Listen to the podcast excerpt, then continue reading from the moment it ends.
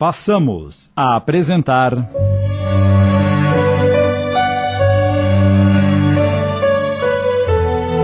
O Jardim dos Girassóis. Obra de Lígia Barbieri Amaral, adaptação de Sidney Carbone.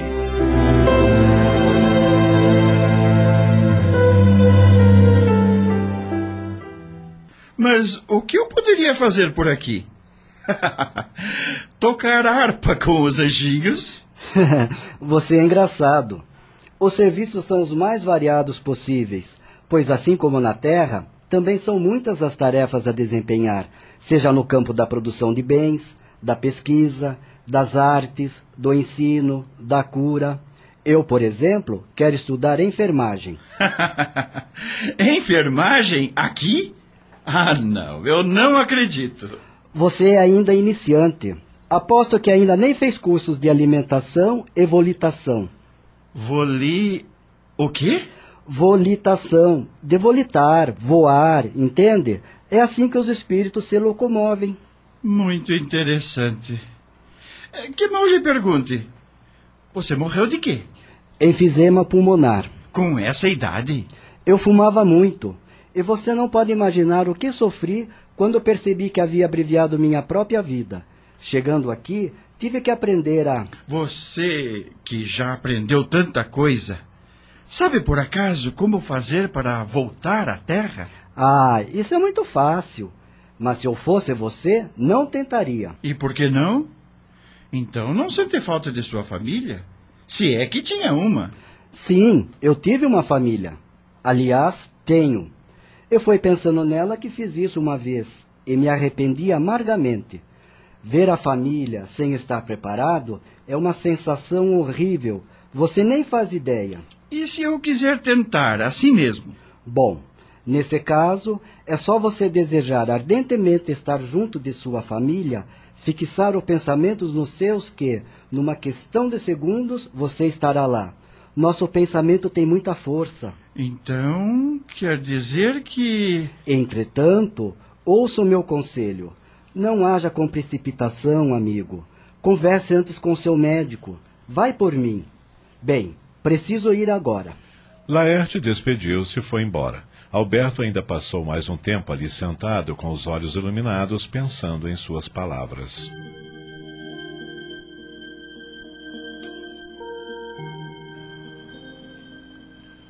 Naquele domingo ensolarado de outono, João Vitor chegou cedo à casa de Lenita. Olá, pessoal. Bom dia. Bom dia. Alegre e bem disposto, usando tênis e uma bermuda, ele surpreendeu Lenita e Felipe à mesa do café. Que bom que você veio, tio. Tudo bem, garotão? Tudo. Sente-se e tome café com a gente, João Vitor. Obrigado, eu já tomei café. Vim buscá-los para um passeio. O que acham? Oba! Não sei. Tenho algum trabalho para terminar. Ah, mãe, vamos, vai. Hoje é domingo, Lenita. A gente passeia um pouco, depois almoça. E antes das três os trarei de volta. Por favor, mamãe. Mas eu. Que tal se fôssemos ao Jardim Botânico? Olha aí, mamãe. A senhora adora ir ao Jardim Botânico. Ah, vamos, vai. Está bem. Vocês venceram. Eu vou trocar de roupa. Volto rapidinho, tio. E você vai ter que me esperar, porque eu tenho que lavar a louça do café e me arrumar. Tudo bem. E a Juliana? Mal tomou o café e foi para o quarto. Ah, está triste a coitadinha. Hoje é dia dela visitar a mãe. Eu vou falar com ela.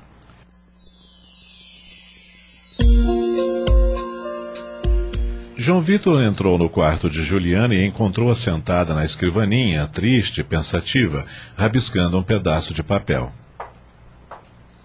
Posso saber por que a minha menininha está tão jururu num dia tão lindo? Oi, tio. Vim convidá-los para darmos um passeio e aproveitarmos este domingo quente, ensolarado. Mas não sabia que você já tinha um compromisso. É. Hoje é dia de visitar minha mãe. João Vitor abaixou-se ao lado dela, levantou seu rosto e os dois se abraçaram, ficando assim por algum tempo. Quem a vê nessa tristeza pensa até que você vai a algum enterro. É que não gosto de ir à casa da minha mãe. Se eu pudesse escolher, é óbvio que preferiria. Eu sei, eu sei que você preferiria passar o domingo conosco. Mas ela é sua mãe, Juliana. Por pior que seja, eu tenho certeza que ela gosta muito de você. E não podemos deixar de admitir que ela foi muito legal em permitir que você continuasse a morar aqui depois da morte do Alberto. Por enquanto, né, tio? Você já conversou com ela sobre isso? Ainda não tive oportunidade. E você? Também não. No outro dia ela me ligou para saber como eu estava. Mas como não tocou no assunto, eu também não falei nada. Você agiu certo. Quem sabe ela mudou de ideia. No fundo, é natural que ela sinta ciúmes da sua relação com Lenita. Eu, se fosse você, tratava a Selene com muito carinho, para que ela entendesse que você gosta dela. Mas que prefere continuar morando aqui, porque já está acostumada. Eu não sei se gosto dela, tio. A gente foi sempre tão distante. No meu coração, a minha mãe é a Lenita. Mas você precisa levar em consideração que foi a Selene quem te botou no mundo. A Lenita, na verdade, nem tem idade para ser sua mãe. Ela é só 12 anos mais velha que você. E, no entanto, a minha mãe tem 30 anos e se comporta até hoje como uma adolescente da minha idade. Ah, não seja injusta, Juliana.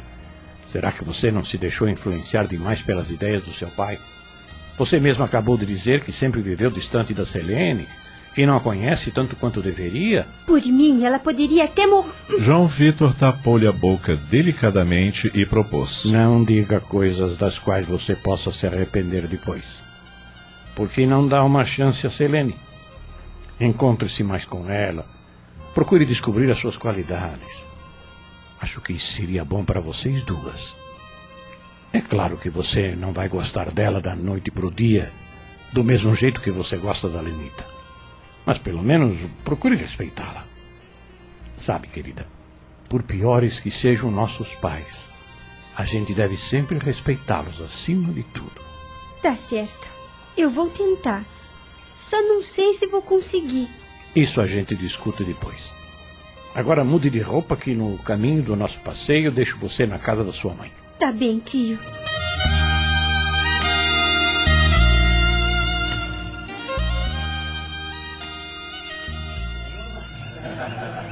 O dia realmente estava radioso, desses em que a gente não vê uma nesguinha de nuvem no céu. Um dia azul de sol. No jardim botânico, a temperatura estava ainda mais agradável do que na rua, graças à leve brisa que brincava por entre as árvores. Felipe logo encontrou uma turminha de meninos jogando futebol num campinho de areia e juntou-se a eles. João Vitor e Lenita sentaram-se num banco sob uma frondosa árvore.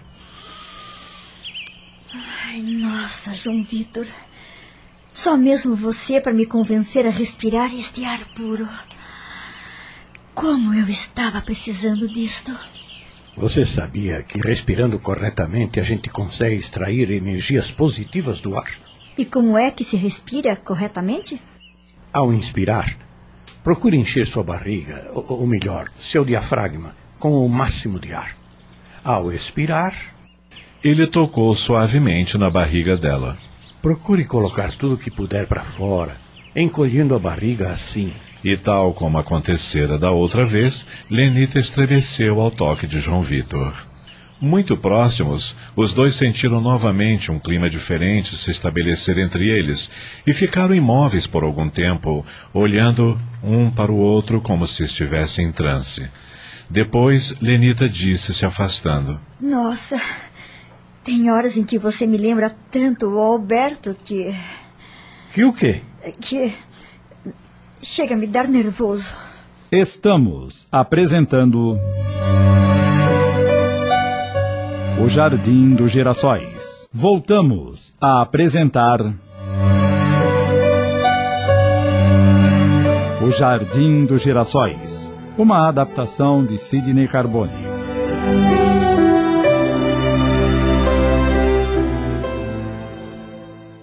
É que temos alguns hábitos parecidos. Você se esqueceu de que fomos criados juntos? É. É verdade.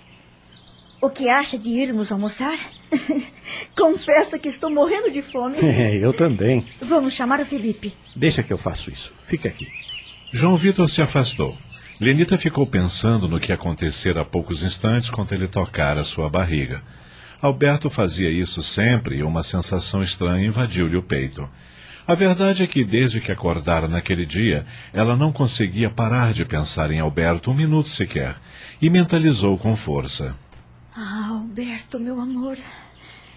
Gostaria tanto que você pudesse estar aqui conosco agora.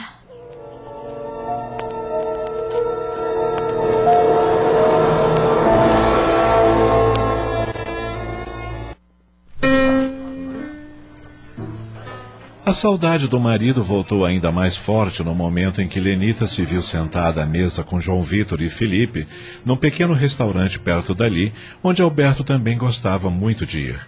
João Vitor não tardou a perceber sua ansiedade. Aconteceu alguma coisa, Lenita? Não sei. Estou sentindo uma sensação estranha. É como se o Alberto. É como se ele estivesse perto de nós agora. Oh, Lenita, esqueça isso. Felipe arregalou os olhos desconfiado, como se espreitasse algo ao redor. Também não conseguia parar de pensar no pai. De fato, Alberto estava mais próximo do que eles imaginavam. Atravessaram o espaço como uma bala, sintonizando com os pensamentos de Lenita e João Vitor, e agora encontrava-se de pé no meio do restaurante, embora não pudesse ser visto por nenhuma das pessoas encarnadas ali presentes. Alberto abriu os olhos, ainda tonto pela brusca mudança de atmosfera fluídica, e procurou identificar onde estava. Só então percebeu Lenita e Felipe sentados numa das mesas. Então era verdade. Lenita, meu amor, eu consegui me sintonizar com você. Estou aqui. Alberto aproximou-se da mesa e chegou a esticar o braço para poder tocar os cabelos de Lenita, mas estancou de repente ao ouvir a voz de João Vitor que segurava as mãos dela, dizendo: Isso é bobagem, Lenita. Eu também sinto saudades do Alberto, mas infelizmente ele morreu. Nunca mais vai poder estar conosco. Só nesse momento Alberto notou a presença do amigo na mesa da esposa e do filho, e sentiu ódio por ele estar ali no seu lugar segurando as mãos da sua mulher daquela maneira. Sentiu mais ódio ainda de Lenita por ela tê-lo esquecido tão depressa, e chegou até a cogitar, naquela fração de segundos, que os dois já tivessem um caso desde antes de sua morte. Transtornado com seus próprios pensamentos, sequer conseguia imaginar a possibilidade de eles estarem ali, numa atitude de apoio mútuo, como realmente acontecia. Percebendo a atenção com que João Vitor tratava Lenita, Felipe, por sua vez, também sentiu-se enciumado, e com isso acabou se ligando mentalmente a Alberto. Dada a sensibilidade extrema do garoto, os efeitos dessa ligação se fizeram sentir de imediato. Mamãe, estou sentindo uma dor de cabeça. Deve ser de fome. Já escolheu o que quer comer? Quando mais o observava, mais ódio Alberto sentia. Tanto ódio que ele nem percebeu quando um espírito semi-embriagado parou ao seu lado e comentou com o intuito de instigá-lo. Você vai deixar isso barato, camarada? Quem é você? Como pôde me ver aqui? E já vi de novo no ramo. Eu já morri para mais de anos, camarada. Um garçom parou ao lado dos dois com uma bandeja cheia de copos de cerveja. Enquanto João Vitor pedia-lhe refrigerantes, o espírito se aproximou da bandeja e aspirou o aroma dos copos. Alberto ficou olhando estarrecido para ele, que ofereceu. Servido? O que você está fazendo? Ora essa! Bebendo, enchendo a goela! Mas como pode fazer? Alberto se interrompeu para ouvir Lenita falando. Puxa, João Vitor, eu nem sei como agradecer a força que você tem dado para nós. Desde que o Alberto foi embora, eu. Alberto se aproximou ainda mais de Lenita, que parou de falar e começou a se sentir mal. Ela ficou pálida. João Vitor tomou-lhe as mãos e. Lenita, vo você está bem? Estou. Ai, estou com tonteira. Minha cabeça também está doendo. O espírito que estava junto a Alberto bateu-lhe nas costas. É sua mulher, não é? Se eu fosse você, não deixaria que esse sujeito a tocasse. Incitado pelo espírito, Alberto tentou enforcar Lenita, dizendo: Sua vadia! Então é assim que sente a minha falta? Eu te mato se você não terminar tudo com ele agora, ouviu? é isso mesmo, camarada. Gostei de ver. Lenita se levantou segurando o vômito e correu para o banheiro. Alberto seguiu. João Vitor também fez menção de ir atrás dela, mas Felipe o segurou. Não vá, tio. Eu tô com medo. Eu não quero ficar aqui sozinho. Ô, oh, garoto, fique calmo. Sua mãe só teve um mal-estar. Acho que ela tem trabalhado muito.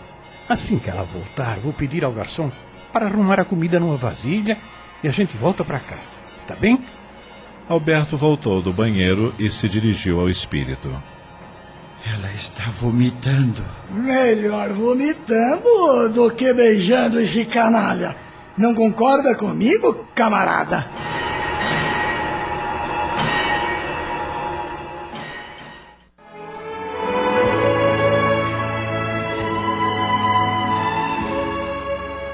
A situação da família que estamos acompanhando é repetitiva no quadro de vidas humanas. Quantas criaturas sofrem a perda de um ente amado através do desencarne de alguém e, ao mesmo tempo, o desencarnado, sem ter conhecimento das realidades espirituais, não compreende o que acontece consigo e demora a perceber o processo da volta para o plano espiritual. E esse desconhecimento da verdade maior do desencarne faz a criatura imaginar problemas angustiantes. Este relato vai nos mostrar na sequência, como é importante conhecermos as leis evolutivas através dos desencarnes e das vidas sucessivas. Acabamos de apresentar.